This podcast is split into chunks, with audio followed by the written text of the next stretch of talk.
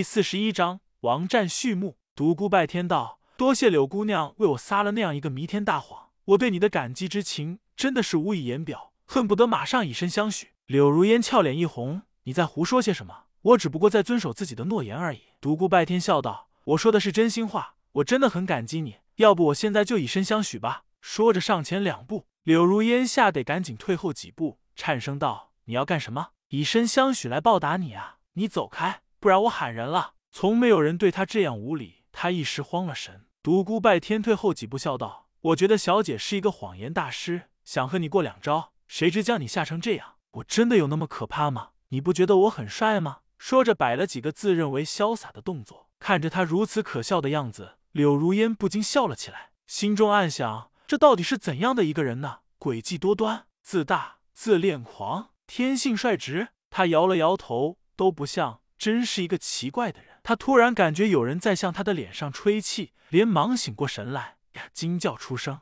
只见独孤拜天在他身前不足一尺处，正在笑嘻嘻的看着他。难怪会有热气扑到他的脸上，他一下子脸红起来。独孤拜天道：“我就说嘛，像我这样帅的男人，怎么会惹人厌呢？仅仅一个微笑，又让一个绝色美女从此为我茶不思饭不香。”柳如烟简直羞得无地自容。偏偏那个家伙还不断的风言风语，哎，人长得帅就是没办法，天生桃花运，少女终结者。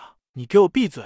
即使在这种情况下，由于平时所接受的礼法教育，柳如烟也说不出什么难听的话来。美女千万不要凶，凶起来就不可爱了。美女你怎么不说话了？是不是在想着什么时候嫁给我？望着这个高大而又强壮的的不像话的青年，柳如烟真不知说些什么好了。她的心中扑扑跳个不停。内心有些慌乱，这个男人给他一种新奇的感觉。平时他所面对的人无不对他礼敬有加，只有这个男人敢如此大胆的调侃他。他暗暗责备自己为何要在他面前心慌呢？可是越想平静心情，心越乱起来，脸越来越红。独孤拜天原本只想调侃一下这个大美女，可是看到她脸色越来越红，吐气如兰的样子，不由得吃了，忍不住将她抱在了怀中。柳如烟此时心神早已慌乱。在他怀中剧烈挣扎起来，独孤拜天顿时感觉一股异样的刺激袭遍全身，缓缓低下头来，吻在了他的红唇上。柳如烟开始还惶恐的挣扎，后来身体逐渐软了下来，伏在了独孤拜天的身上。两人感觉体内的血液沸腾了起来，而后身体越来越轻，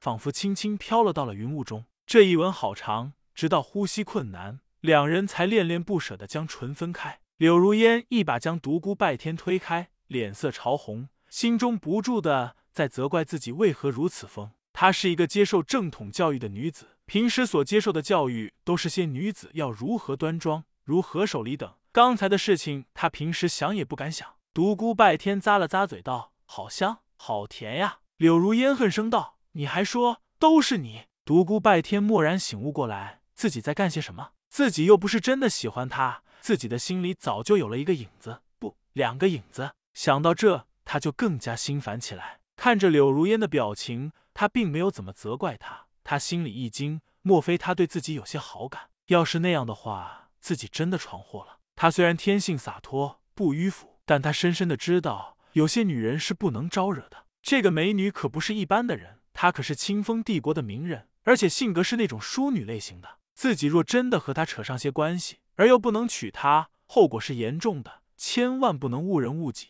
想到这，独孤拜天不禁对这个美女有些愧疚。这是一个无辜的美女，是自己无缘无故招惹了她。而且说起来，这个美女还算是自己的恩人呢。可是他转念一想，又笑了起来。自己是不是太自以为是了？凭什么敢肯定人家会对自己有意思呢？想到这，他有种如释重负的感觉。柳如烟望向他的眼神有些羞涩，看得独孤拜天有些害怕。独孤拜天赶紧找借口道：“呃，柳姑娘。”待会儿外面可能有一场王级高手的比武，你要不要去看？我对武功不感兴趣，你自己去吧。独孤拜天逃命似的离开了这个房间。柳如烟看着他的背影，感到一阵好笑。这是怎样的一个人？真是看不明白。内心对他的兴趣越来越大了。独孤拜天逃出柳如烟的屋子，长长的出了口气。他自己都感觉有些好笑，居然要逃避一个绝色的美女。后院的人明显比刚才少了许多，大概都瞻仰过李林老将军的绝世风姿了。他来到大厅，拉了一把椅子坐下，听这些人高谈阔论。一个皮肤黝黑的瘦小汉子道：“你们听说过翻掌震天张文龙这个人吗？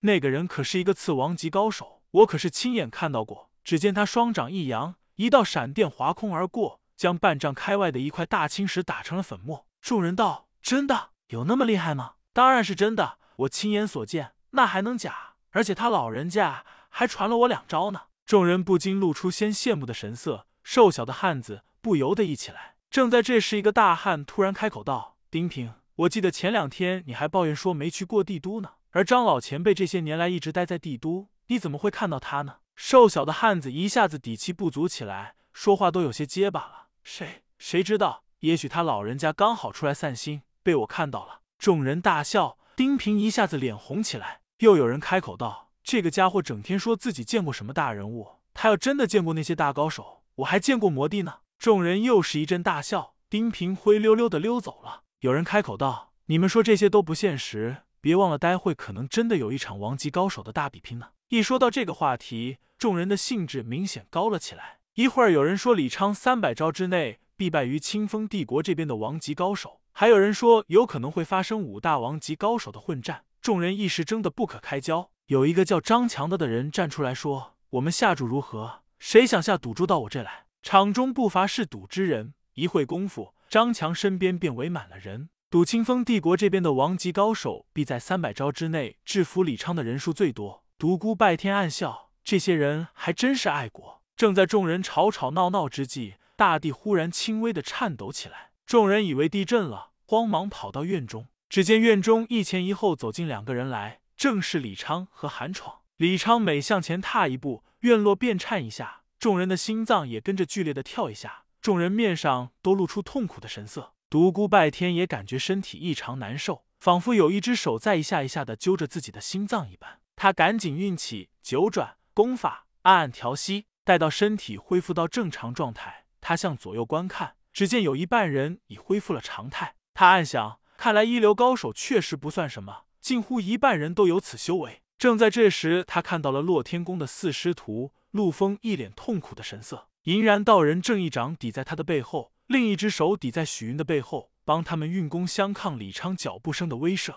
而马龙则痛苦的站在一边，看来对徒弟也分三六九等。独孤拜天知道，以陆枫原有的功力，根本不需如此，只因受伤在身。正在这时，众人的身后传来一阵击掌声，一下一下富有节奏感。正好和李昌的脚步声同步，将脚步所造成的威慑全部抵消。众人立时感觉好受起来。众人回头观看，正是清风帝国的三大王级高手，而鼓掌的人正是杨瑞。杨瑞大笑道：“李兄近年来功力越来越深厚了，佩服佩服。”李昌道：“你的功力也是大有精进。”话声一顿，接着道：“杨老头，你真的要阻拦我？”杨瑞道：“我非阻拦你不可。李兄过去的事情。”李昌打断他的话道：“我不想听一些没用的话，要么你放我过去，要么你我一战。”韩闯在后面露出一个我也无能为力的样子。杨瑞道：“既然如此，你我就来个君子之战，如何？”何为君子之战？你如若胜过我，我们三人退在一旁，不再阻拦你；你若胜不了我，你发誓以后不得再来报仇。李昌觉得这个条件对自己有利，毕竟对方有三个王级高手，而自己这边只有两人。如若真的混战起来，吃亏的肯定是他们这边。当下痛痛快快的答应了。清风帝国这边的人又是欢喜又是忧，喜的是自己这边的大高手好像很有把握的样子，忧的是万一失败，三大高手就要站到一边，不再理会接下来的事情。而到那时，还有谁能阻拦住李昌呢？正在这时，以两大高手为中心，刮起一股旋风，边上的众人被吹得摇摇摆摆，齐向后退去。王者之战拉开序幕。